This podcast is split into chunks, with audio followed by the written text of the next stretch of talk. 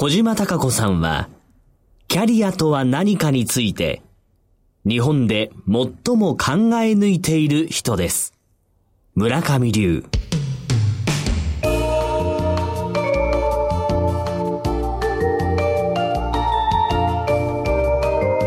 小島鈴木のダイバーシティプラットフォーム多様性キャリア研究所所長の小島貴子です。経済キャスターの鈴木智美です。小島。鈴木のダイバーシティプラットフォーム。今回も1時間にわたってお送りしてまいります。さて小島所長。今日は勤労感謝の日祝日なんですよね。考えてみますと今年もあと1か月ちょっと本当に早いですね。お言葉を返して申し訳ないのですが、よく「あっという間」とか、うん、早いね」って言われるんですけど、はい、時間の長さは変わってないんですよね。変わってないんです。1日は24時間。1年は365日、うん、その1日その時間の中身が未来の自分にどう影響してるかっていう考えるっていうのをよくセミナーですとか授業で言っています、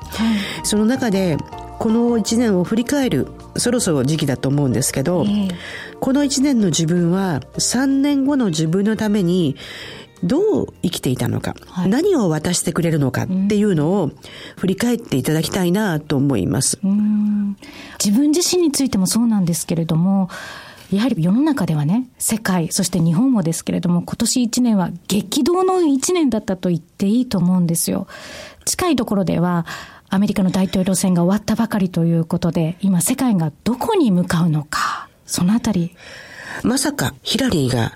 落選するとは、うん、トランプがアメリカの大統領になるとは、予想が外れましたみたいな論調が非常に多かったですよね。はい、で、その時あえてですね、私 Facebook に書いたんですね。予想を外れるというのは、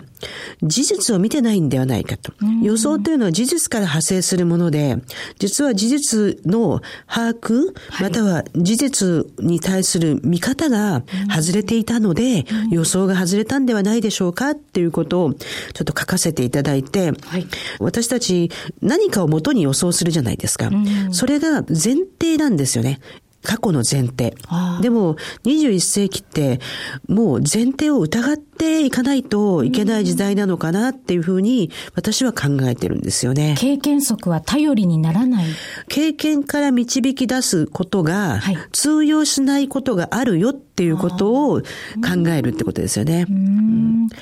今回のアメリカの大統領選に関しては、敗れた、ヒラリーさんですね。ヒラリー・クリントンさんは、ガラスの天井をやはり破ることができなかった。突き抜けることはできなかったっていうような表現をしてましたね。こういうことをあえて言わせていただくと、はい、女性とか男性というような形で戦ってなかったはずなんですよ。でも、時々出すんですね。私が女性として出なければ。でも、もう、アメリカの大統領、国のトップリーダーになるときには、ジェンダーではないんですと。私はリーダーなんですって、言い切ってもよかったんではないかなと思いますね。うん、これは日本でも言えると思うんですけど、いつまでも女性、男性っていうくくりの中で物事をやっていると、そこは実は超えられない。言ってるから超えられないんじゃないかなっていう気も若干してるんですけどね。あ、言い続けているがゆえに、うん、なかなか逆にということなんでしょうかね。うん、で、トランプ次期大統領の誕生ということになると、そのダイバーシティという考え方、思考についてなんですけれどね、これがまたこの流れが途絶えるのではないかと。そうですね。でも、途絶えることをしようと思っても、もう止められないですよね。私たち自身も海外とたくさん交流しているので、はい、それは止められない。まあ、別な言い方すると、地図上の中に国境があっても、人間の意識とか感情の中に国境に意味がなくなってくれば難しいんじゃないかなと思います。ただ単に経済的だとか国策的に国境をきつくして移民排他的な政策をしても実際には現実と合ってないわけで、はい、現実ともしかしたら経済の方向性ももしかしたらずれてるのかなっていう気はしますよね。世界が、そして日本が、まあ、政治、経済、どこに向かっていくのかって皆さん、まあ、瞑想し始めてるところかなアメリカファーストって言った時に、うん、実は第二次世界大戦以降、アメリカが世界の警察だったり指針だって言われてたところから、アメリカはもうよその国のこと構ってられませんよって言ったことが、ある意味共感を得て、トランプさんになったわけだと思うんですね。そうです。ね。そう。で、同時に私はそれ実感するのは、うんはい、やはり毎年いろんな国に行きますし、アメリカはずっと毎年毎年行くんですけど、ある時から、あれ？もう日本はアメリカに追いつけ追い越せ、真似をしようとかいうのは超えたんじゃないかな。実はアメリカよりも日本の方が様々なことで優れている。うん、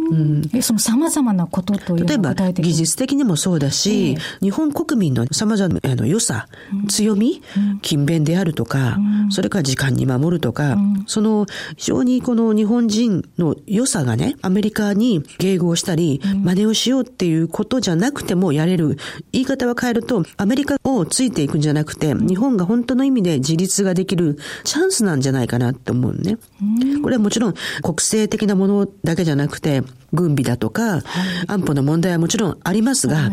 うん。でも、やはり、日本ってやっぱ強いですよ。うん、私はそう思うのね。うん、それは海外に行くとそう、海外に行くと。うん、ただ、エネルギーの熱量で言うと、アジアの方が元気よね。ああ、うん、実感されてますか？そう、ものすごく感じますね。だから、この間アメリカ行って、アジアのバンコク行ってっていうのを1ヶ月ぐらいの間に行ったのね。うん、そうすると、もう日本の力はアメリカをある意味超えてるかもしれないけども、アジアの熱量っていうのは、今日本が停滞してる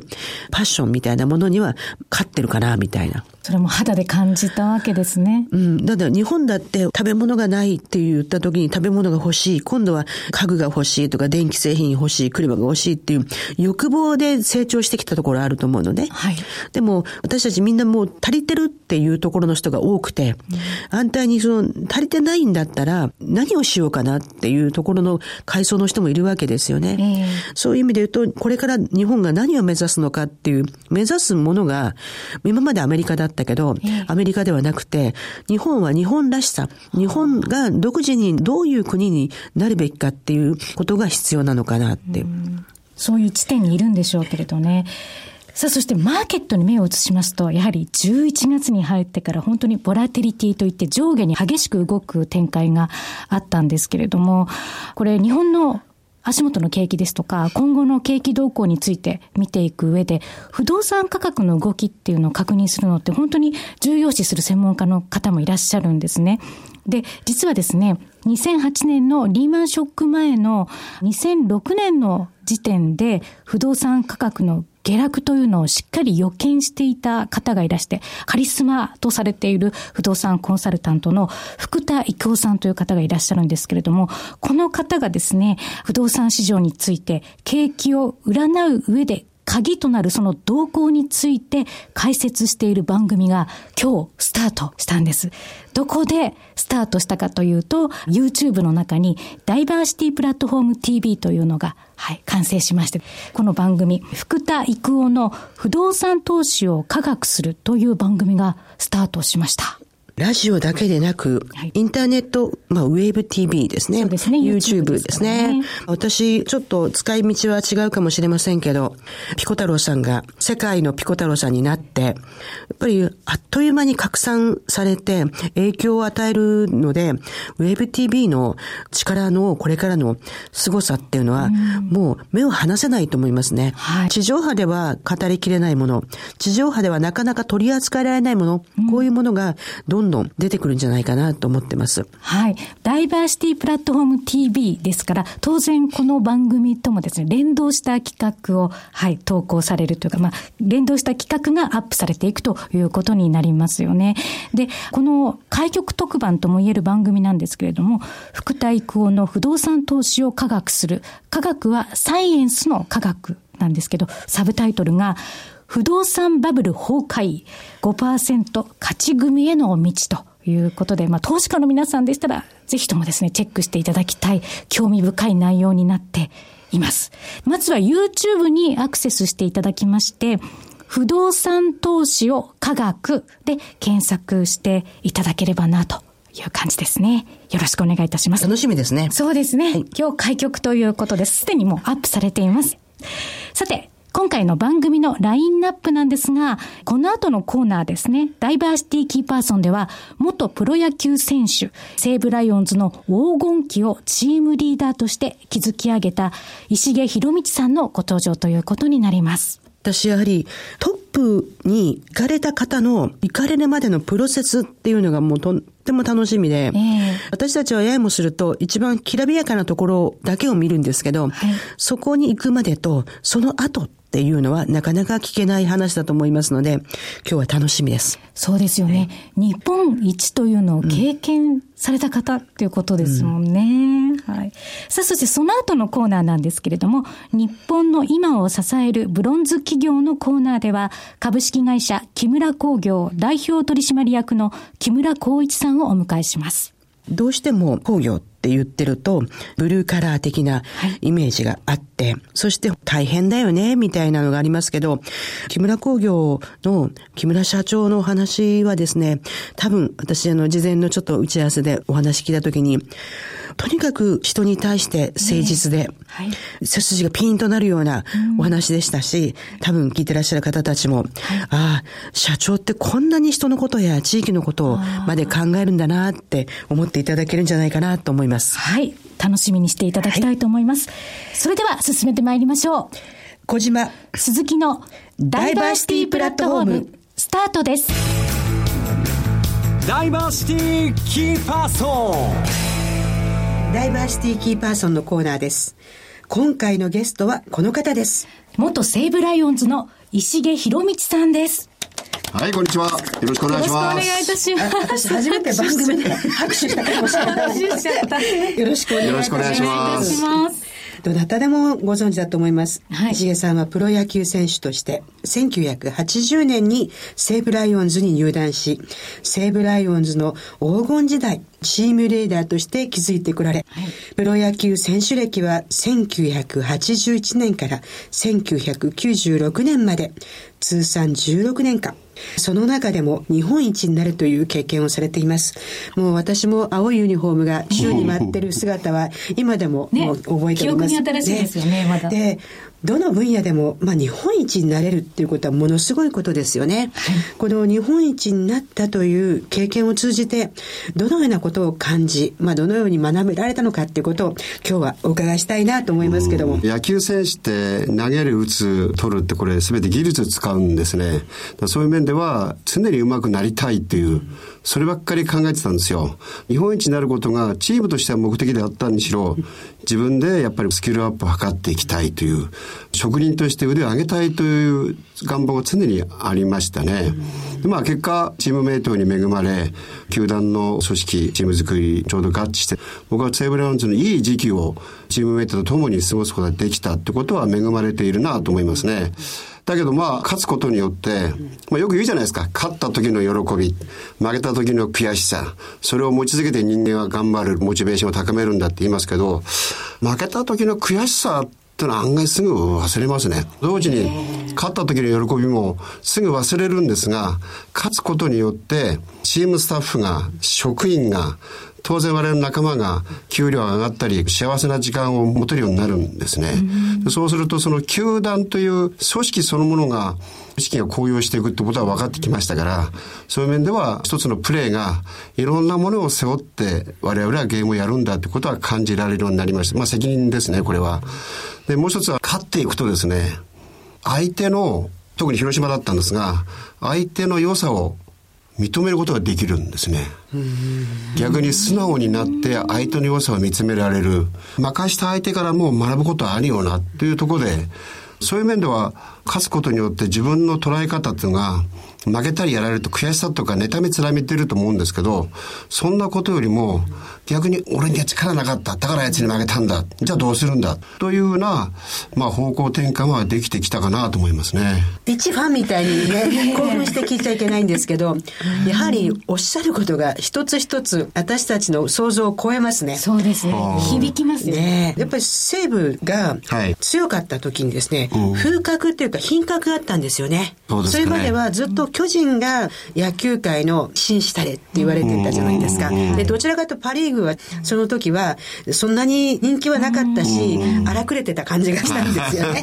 イメージとして。それがね、すごく繊細で、スタイリッシュになって、西武の選手が青いユニフォームでスッと立つと、獅子っていうイメージがね、ぴったりだったんですよね。あの時のライオンズは白いユニフォームが良かったんですよ。ブルーのユニフォームは、選手間ではパジャマみたいなもんだろうって。だけど後から聞くと、あの青いユニフォーム見ると、勝てる気がしなかった対戦チームから言われましたね。そんなもんなんですね。だからさっき青いのが待ってる。その要するにライオンズは青いユニフォーム。当時あんなにイケメンが揃ってるんだって思いました。誰いました？渡辺くらいのもんじゃないですか。秋元さんがいて、工藤さんがいて、息子さんイケメンですよ。ですよ。ね、そうやって野球選手がね、素晴らしいっていうことももちろんなんですけども、実は野球選手って全方向で見られてますよね。はい、そうですね。今フラッシュあったら石毛さんもいろいろ心配出されると思うんですけども、それでも常に観客、マスコミ見られる立場の中で、律してやられたんだと思うんですね。うん、その時にどのようにモチベーション整えておられましたか、決して自分を律したということはないですね。野球選手は、まあ若くして高い給料をいただけるような時もありましたから、結構いろんな面では遊んではおりました。僕らの時はね、若い時ですよ、フォーカスフライデーはまだなかったんですね。それから徐々にフライデーが出てきましたん。ですけど、でも野球という仕事を捉える時においては、コンディション作り、飲みに行っても翌日はカッパを着て走るとかですね、サウナ行くとか。でも、飲みに行って帰ってきても、鏡の前で立って、フラフラになるならバットを構えて振るとかですね。そういう習慣みたいなことはやってましたね。鍛えるってことは常にゲームがあって練習があって、1年間ほとんど体を使ってます。ただ結果がすぐ出る商売なんで、よかったら昭和さんの拍手がダメだったらやじられるという、そういう面では辛さもありました。だけど自分の心を落ち着けさせるためには、30過ぎてから本を読むようになりましたかね。案外自己啓発本みたいなのが多かったですかね。あと歴史書だとか。はい、で、32、3になって趣味は自分で作る時間がないんですよ。でオフにゴルフとかやりますけど、あれは趣味じゃなくて遊びなんで、趣味として6年間くらい陶芸やったりしてですね。まあ、精神統一とは言いませんでしたけど、ちょうど知り合った仲間がそういう環境の方が多かったもんですから、自分で土を練って、ろくろを引いて器を作ってました。そんな時期がありましたね。ということはもう別の時間を自分でスイッチを切るっていうことなんですか？ろくろはシーズンオフだったんですけど、うん、僕の2年目の時に広岡達郎さんが監督で来られて、はい、田淵さんから大先輩がたくさんいらっしゃったんで、生え抜きの選手がレギュラーがお前なんで、毎日試合の前に1分間スピーチやるって言われたんですよ。はいネタがなくなりますよね。本を読んだり、映画見たり、ありとあらゆるものにアンテナを張り巡らして、いろんなことを見るという、そういうまた習慣もついたことは確かでしたね。今、習慣って言葉があるじゃないですか。うん、私、大学で教えてるんですけど、企業の方がね、ある時、小島先生、いろんなことはね、教えられるんだけど、うん、教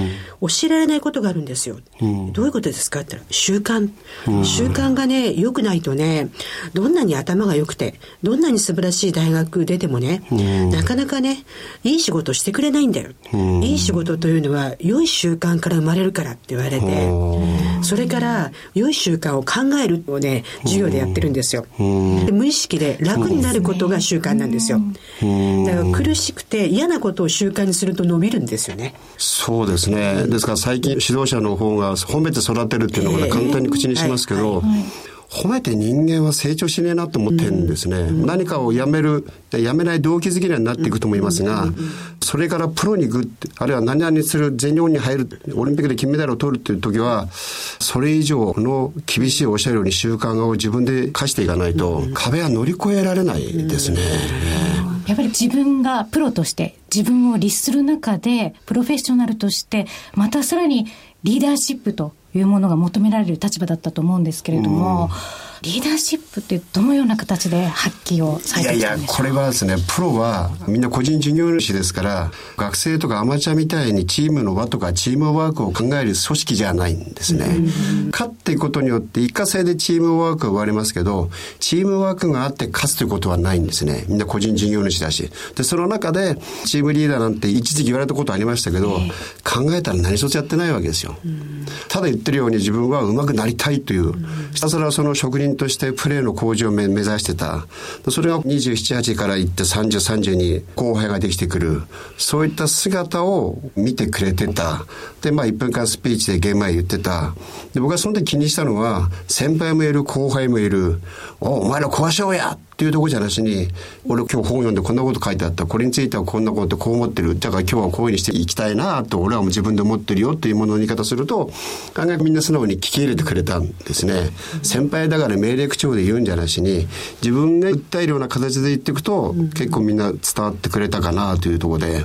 で、ただ、組織ですから、年とともに、工藤がいる、清原がいる、渡辺がいる、工藤お前どこ見てんだ？こっち見ろ見てる方向違うぞみたいな、先頭に立って張っていくこともありましたし後ろから清原どこ見とんじゃおちょあってねえぞみたいな、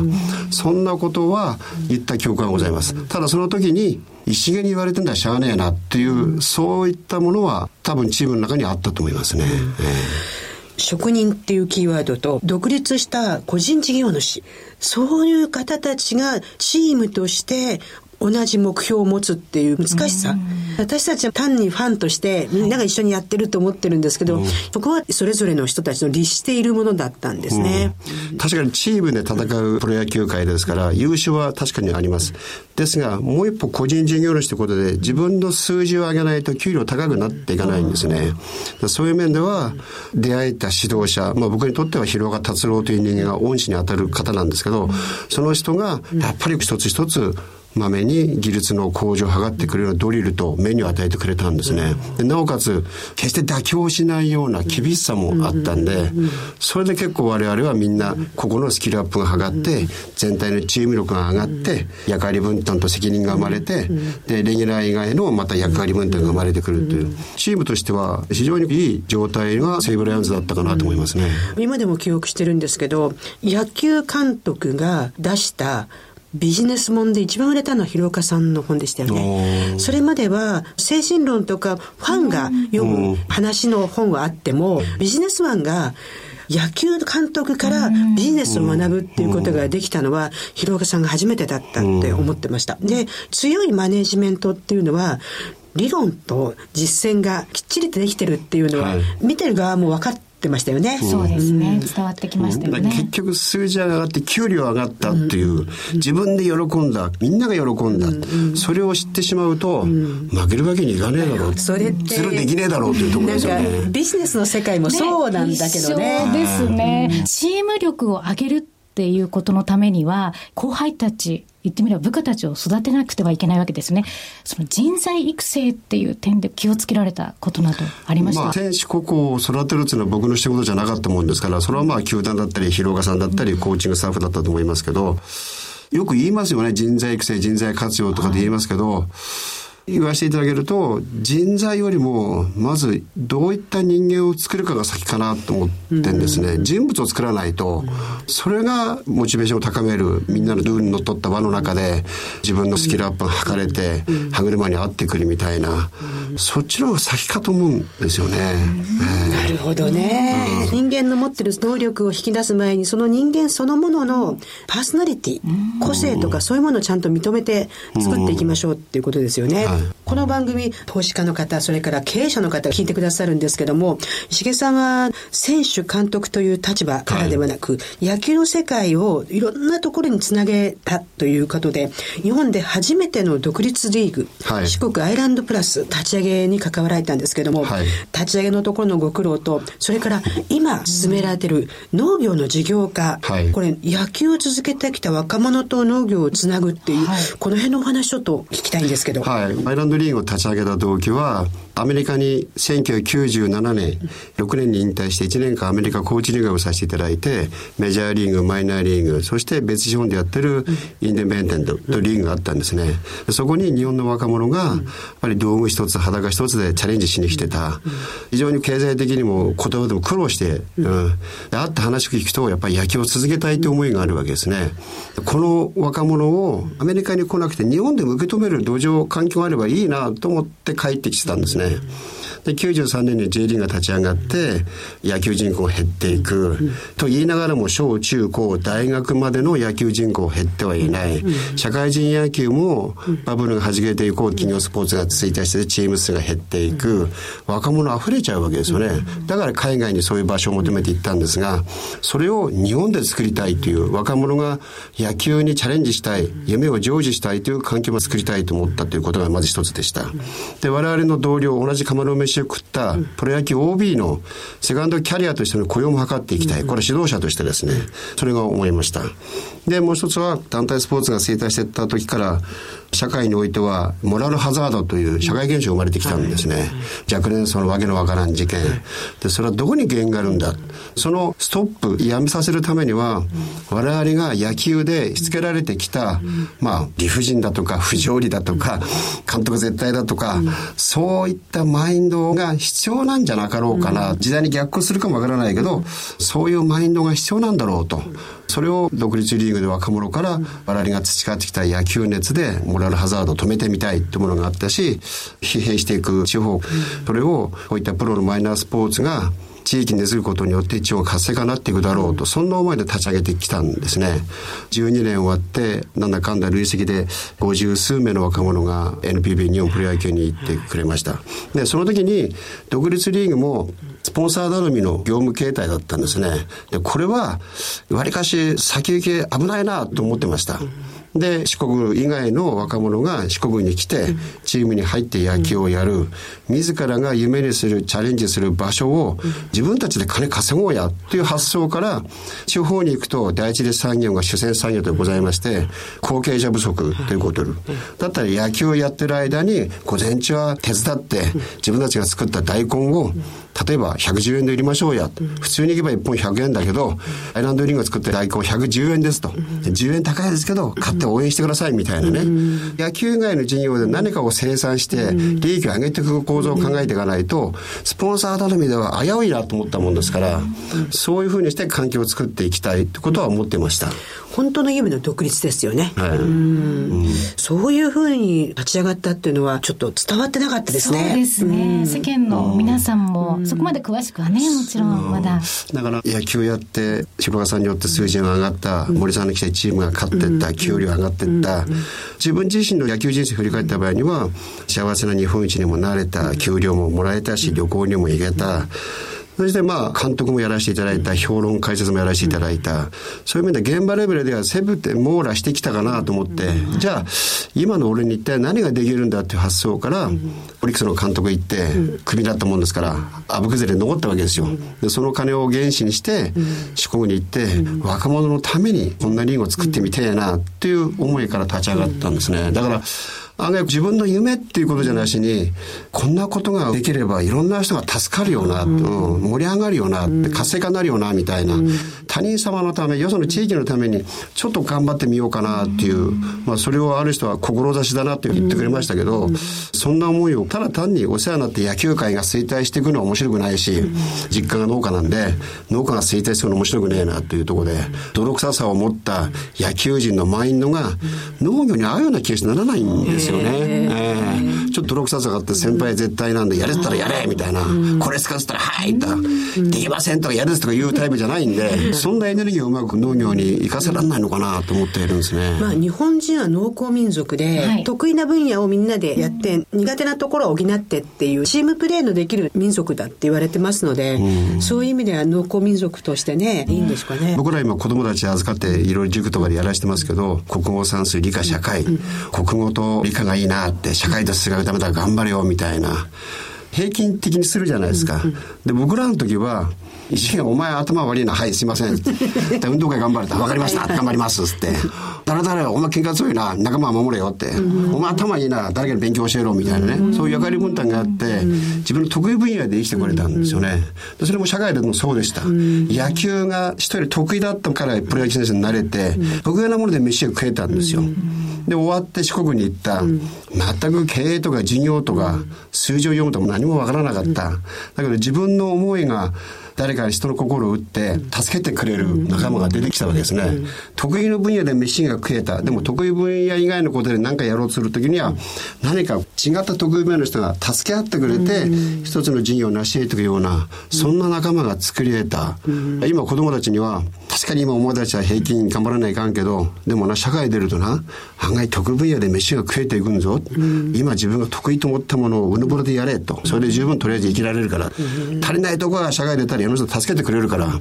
助けられるような生き方も大事だけど、とりあえず野球で頑張れってことは A6 って言いますけどね。深い話ですね。大きな話なんですけども、はい、志って出ました、はい、私たちもこの日本がもっともっと豊かでいい国になっていけるって、うん、信じてますし、はい、その一助としていろんな方にお話を聞いてそれを広げていきたいと思ってるんですけど、石毛さん自身が目指される理想の日本ってどんな国ですかね？日本人の気質のは、うん、分かりやすい言うと義理人情仁義世界に誇れる輸出できるもんじゃねえかなと思ってんですよね。そういったやっぱり倫理観縦社会だったり、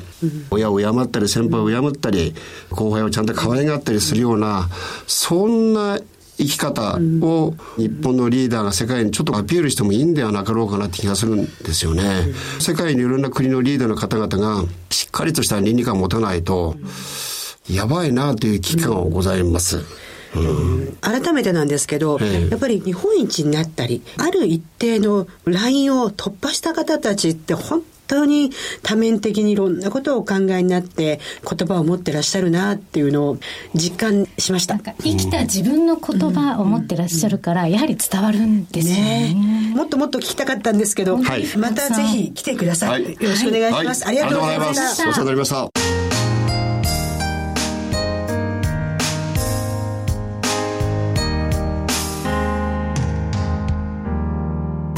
日本の今を支えるブロンズ企業。日本の今を支えるブロンズ企業のコーナーです。今回のゲストはこの方です。株式会社木村工業代表取締役の木村光一さんです。木村さんは東京中小企業家同友会副代表理事経営労働委員会委員長をお務めになっていらっしゃいます。木村さん、今日はどうぞよろしくお願いいたします。はい、本日はよろしくお願いいたします。私はあの中小企業をブロンズ企業というふうに名付けております。ブロンズという言葉は制度なんですけども、うん、この制度っていうのは人間が初めて作った合金、そしてこの合金は柔軟性に富み、そして非常に重厚で対応が強い。まあ、保存が強いということで、まさに日本の企業こそブロンズだなということで、ブロンズ企業というふうに名乗らせていただいております。木村工業は建設業ということで、まあ、日本のインフラ事業の展開では、もう日本を作ってる根幹を担ってらっしゃいます。この番組で建設業の方をね、ゲストにお迎えするのは初めてです。具体的に木村工業さんの事業展開教えていただけますでしょうか？はい。建設土木業という業種になると思います。ただですね、私どもは事業定義を労働力創出業、労働力を作り出す業と決めましてやっております。おっしゃる通り、いわゆる生活のインフラはもちろんですけども、そこで働く人たちを作る、育てる、というところも事業定義に入っておりまして、ですので、現在は社内研修も含めて、いわゆる登録教習機関という、建設土木のですね、建設機械などの資格も出せるような仕事もしております。どうしても建設土木というと、労働の流用というかね、はい、労働者の方が流れていくってイメージが強いじゃないですか。その中で、あえてその方たちに資格を付与したりとか、育てていくっていうことの目的っていうのはどういうのがあるんですか？はい。私は2代目でして、会社自体は今48年目を迎えております。先代父が青森からちょうど50数年前の東京オリンピックの時に出てきまして、で、高度成長に向かって、会社を大きく、事業を大きくしてきたんですが、小島先生おっしゃる通り、その当時というのは確かに流れていくという人もそうでしたし、会社自体もそれでよしと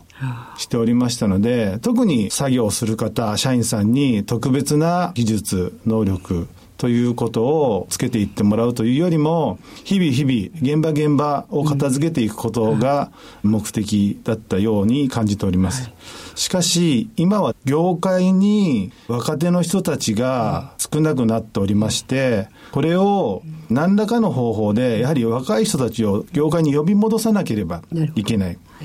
合わせて戻ってきた若い人たちが定着していかなければ、今度は企業として成り立っていかない。それを、まあ、一社でやっても、なかなか難しいという部分はあるんですが、業界を巻き込むことを意識しつつ、社内研修、つまり新卒で採用して、その子たちをしっかり育てて、会社で、または社会で働いていくという意識を持ってもらった中で、まあ、最悪他の会社に流れていくということはありだと思います。ただ、しっかりこの木村工業という会社に定着してもらえるように、経営理念を掲げて、思いから、技術から合わせて育成していくことが必要だと思っております。なるほど。はい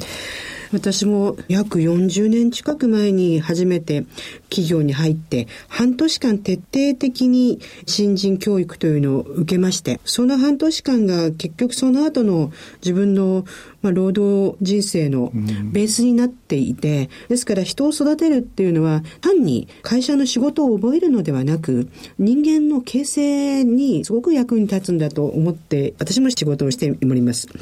で、まあ、木村工業さんの業務の中でいろいろ調べさせていただいたときに、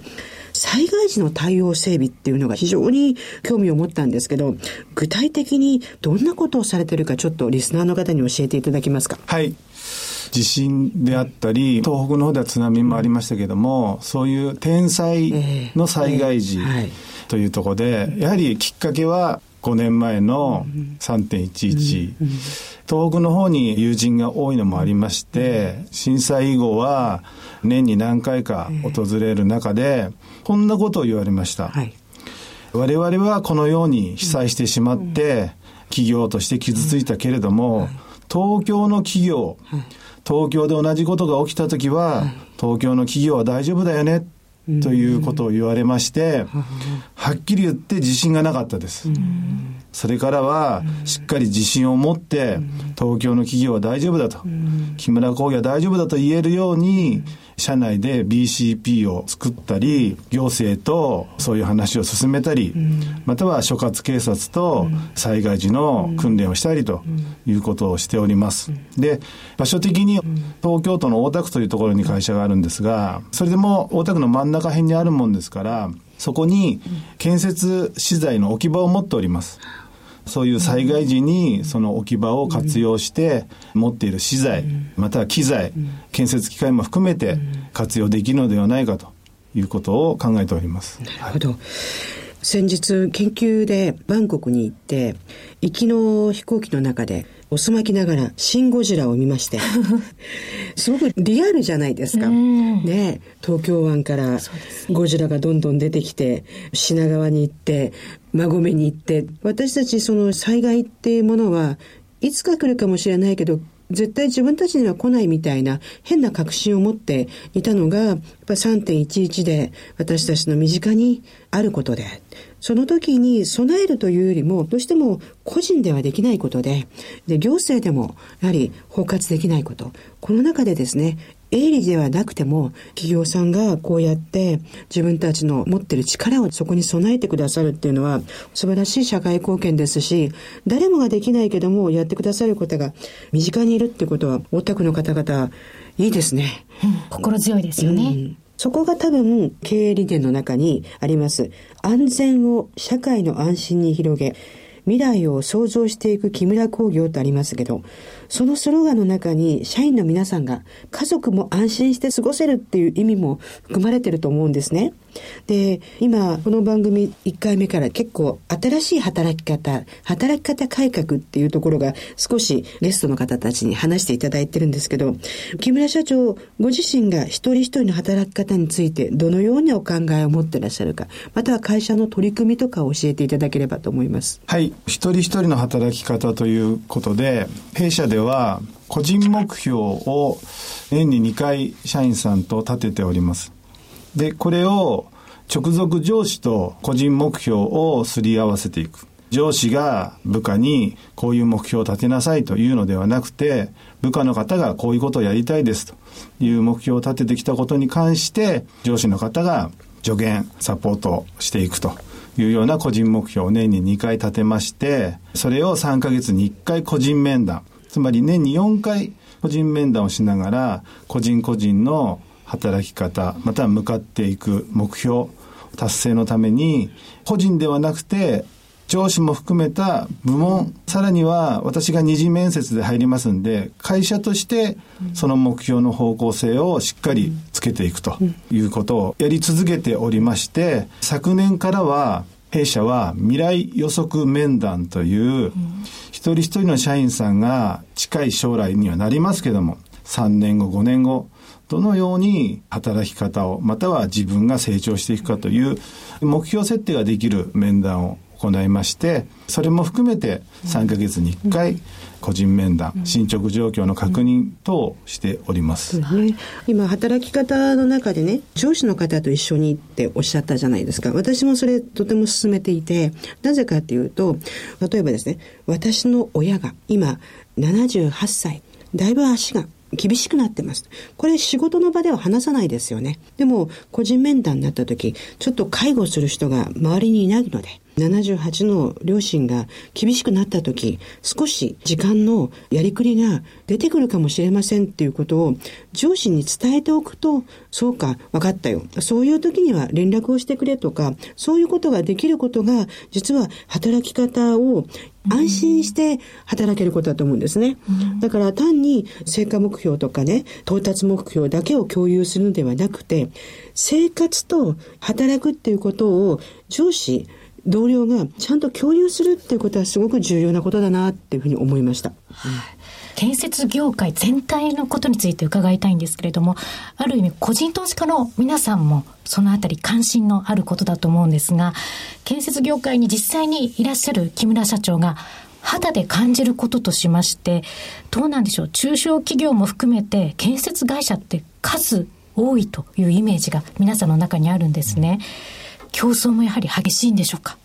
一般的に数が多いと思われているということだと思います。確かに企業数としては多いと私も思っております。つまり仕事を受注する会社という意味の企業数ですね。で、弊社の場合は実労働者、つまり現場で作業する人を50人以上抱えております。実際に仕事を取って、では誰がどのように現場こなしていくのか。施工していくのか、現場を施工する会社となってくると、決して多いと言えないのではないかなと思っております。うんただ2020年東京オリンピック・パラリンピックまでは需要があるというのはほとんどの方がイメージされていることかと思うんですけれども、それ以降ですね、2020年以降というのはどうしても淘汰といいますか、建設業界の再編が必要なんじゃないかなっていうイメージを持っていらっしゃる方も多いと思うんですが、その点について木村社長ご自身はどのようにお考えでしょうか？個人的な見解なんですが、はい、オリンピックの一連の動きの中で建設業というのは確かに需要が増えると思います。ただ、建設業という全体に影響があるかというと、そこは疑問を持っておりまして、はい、当然、豊洲の話もありますが、大手ゼネコン、そういうところが主になってやるであろうとあくまでも個人的な見解ですが、で、受注した会社と共にやられてる会社さんたちは確かに影響されるとは思いますけども、影響されない会社の方がおそらく多いんじゃないかな。特に私の会社の周りの企業もそこはそんなふうに捉えておりまして、これから人を増やしていくとか、業種を増やしていくとか、ということよりも、今やっている仕事、これをですね、しっかり守っていく。時代、それから世の中に流されないで、しっかりその辺を見据えながら、自分の幹になっている仕事を育てていくというところに視点を置いている会社が多いです。地域にも密着してらっしゃるんでしょうね。それは言えると思います。日本の社会という経済、ビジネスっていうのはもう中小企業があってのことなんですよね。しかし、中小企業がどんな役割をしているかっていうのは、どうしてもなかなか伝わらない、まあ、経済誌もほとんどが大企業のニュース一辺倒ですので、木村社長自身は中小企業の役割の中で、御社自身の使命みたいなものは、どんなところを考えてらっしゃいますか？はい。現在、いわゆる今、企業としてきちんと毎年毎年事業をされている会社というのは、おそらく1990年代のバブル崩壊を乗り越えて、それから2008年のリーマンを乗り越えてきておりますので、各社の強みというものがあると思います。つまり、いろんな社会的な波が来ても、その強みを守っていけば、企業として続けていけるということがあるんではないかなと思っておりまして、弊社も、まず、確かにバブル崩壊、それからリーマンショック、その頃に、今現在50人いる作業員の方たちを手放すかどうか、仕事を受注するだけの会社になるかどうか、ではなくて、やはり仕事を施工する会社、この仕組みが木村工業の魅力なんだろうと。合わせて、その災害対策も、そういう方たちがいるので、災害対策にも向かっていけると。いうふうに思っております。地域密着ももちろんなんですけども、行政、社会的なそういうつながりの中で、木村工業という会社を当てにしていただける魅力の一つが、たくさん雇用している作業員ではないかなと思っております。お名刺いただいて、やっぱりライフラインを強くする労働力創出企業っていうことを書かれてますので、具体的な目指す方向として、一番注力入れてるところってどこでしょうね？建設土木の作業する方って、いわゆる階層的に言うと、そんなに上の方ではないという意識が強い方が多いんです。力仕事ぐらいしかできないよという方が多いんですけど、でもそうなんだろうかと。世の中でこの仕事をする人たちがいなくなったら、絶対に世の中として成り立たないよと。そういう仕事を我々はしてるんだよという、いわゆる働き、仕事に関しての誇りというか、そういうものを持っていただきたいと。ですので、こういうライフラインを強くする労働力創出企業なんだと。現場を穴掘って埋めてくるだけの我々じゃないんだということを日頃から伝えたりしております。今何してるんですかって言ってレンガを積んでますっていうのと、私たちのライフライン守ってくださるね。私はまさに東京で停電があった時とか、このライフラインの復旧の速さっていうのは、現場にいらっしゃる方たちの本当に技術力と精神力、それから仕事に対する精度、こういうものだと思ってました。また、木村社長から伺えて、少し安心したというかね、ねシンゴジラ来ても大丈夫ですね。でも本当になんか力強いお話を聞けました。というのは、働いてる人の尊厳を持ちながら、さらに高めながら企業の価値を高めていこうっていうことを、建設土木の社長が持ってらっしゃるっていうのは、とても素敵だったなと思いました。はい。はい。本当に今日はどうもありがとうございました。ありがとうございました。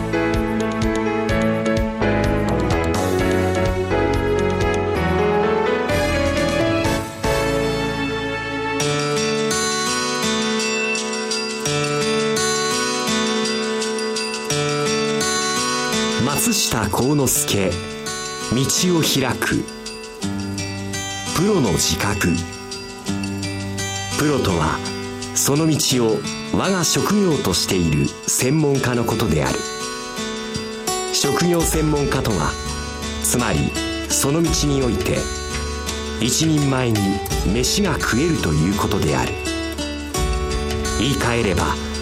いかなる職業であれその道において他人様からお金をいただくということはすでにプロになったということである。アマチュアではない。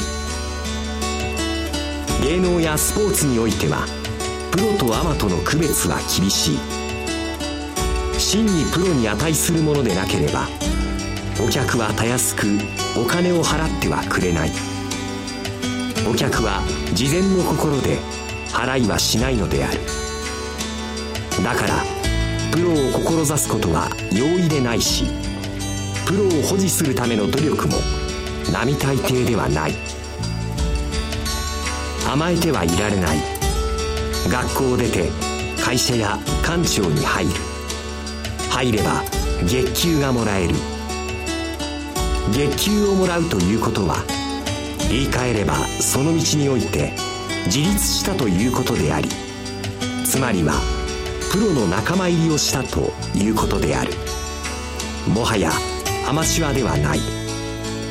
そうとすれば芸能界やスポーツ界の人々と同じくまたプロとしての厳しい自覚と自己連磨が必要となってくるはずである。お互いにプロとしての自覚があるかどうか。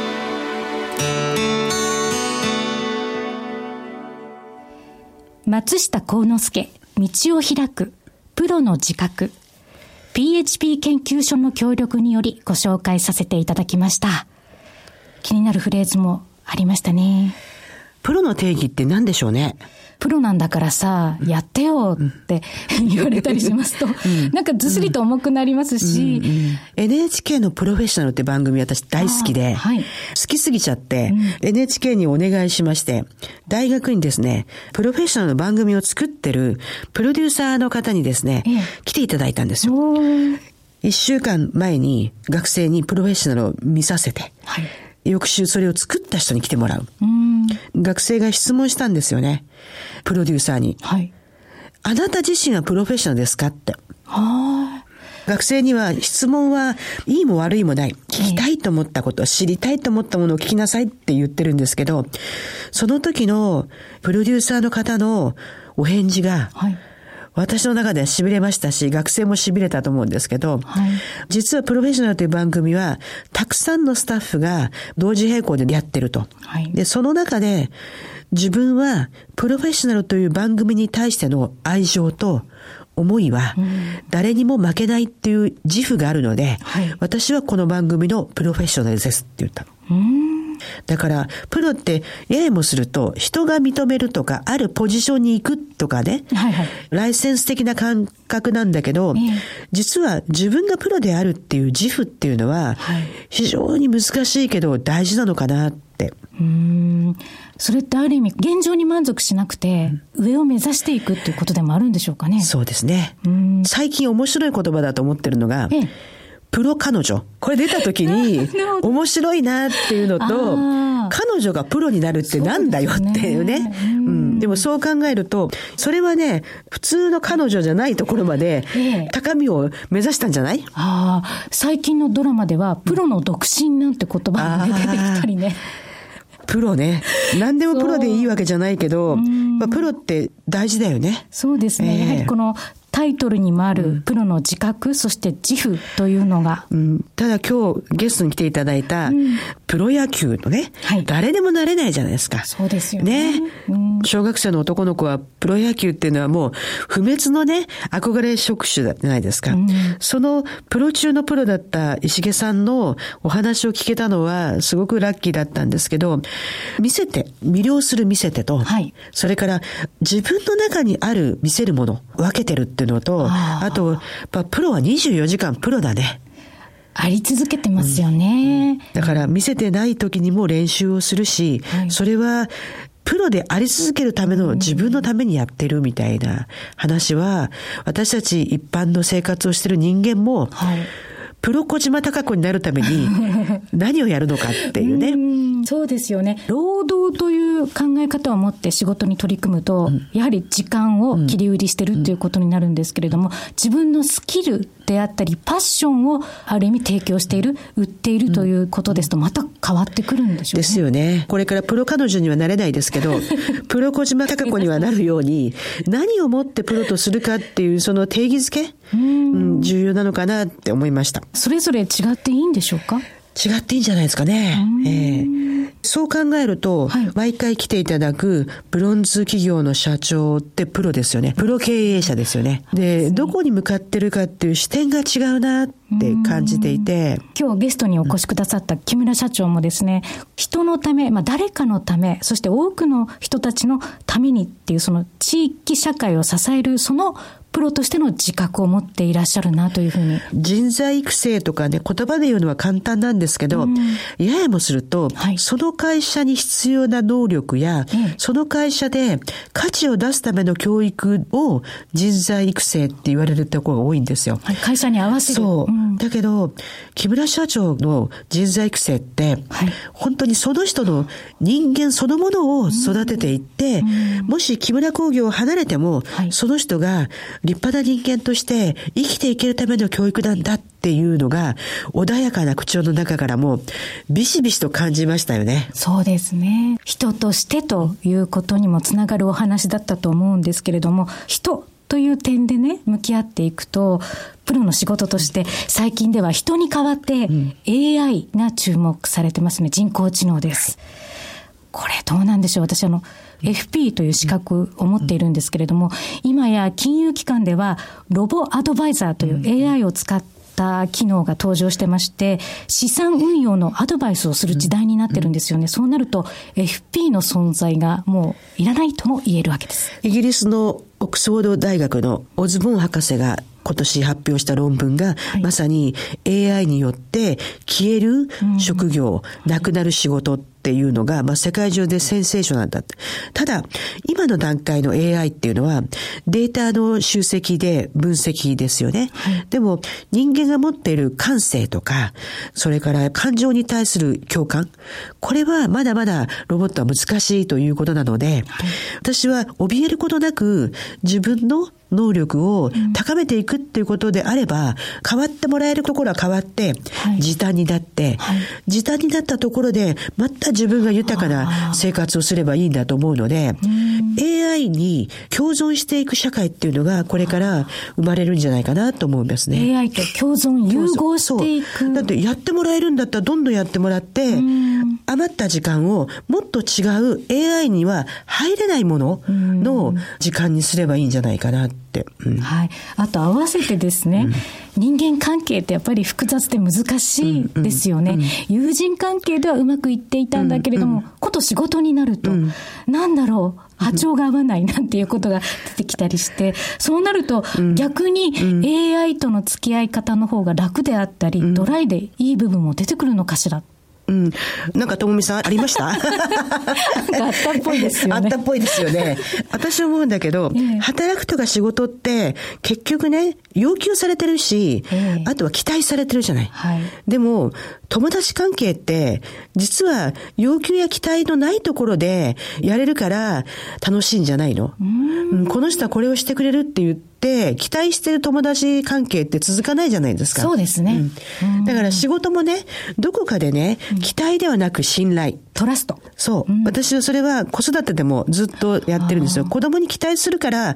頭に来たり、怒ったりするのね。そうですね。腹が立つんですよね。そう。だけど、うん、子供を期待するんじゃなくて、子供を信頼するんだっていうとね、子供ってその信頼に応えたいと思って、自分なりにやるべきことを自分で考えていくと思う。うん、だから、ここも人間関係って、信頼の中でどうやって作るかっていうことかなって、うん、あの今ちょっと悩めるともみさんなので。いやいやいや、これから AI のね、時代を迎えるにあたって。ううん。だけど、AI ってロボットじゃないですか。はい、でも、ET が宇宙人だけど、うん、SF のね、はい、ドラマの中にずっと AI と恋愛とかしていて、えーはい、私たちが作ったものなんだから、はい、私たちを犯すものではなく、私たちの仲間になると思うのね。うんそのあたりはねまた研究課題ではありますけどね、ねでもそれは私たちが言っていかないと作ってもらう人たちに。なるほどなるほど、うん、そうですよね、うん、自覚を持って。そうそうそう。私たちが欲しい AI のロボットを作ってって言わないと、脅威になるものには決してしてほしくないっていうメッセージは私たちが伝伝え続けていかなくちゃいけないんでしょうね。専門家の皆さんにね、はい、なるほどということでお送りしてまいりました小島鈴木のダイバーシティプラットフォームですが次回の放送は12月23日祝日の18時から19時までとなります。お相手は多様性キャリア研究所今日はちょっと鼻詰まりでしたけども小島貴子と経済キャスターの鈴木智美でした。それでは12月23日のこの時間まで。さようなら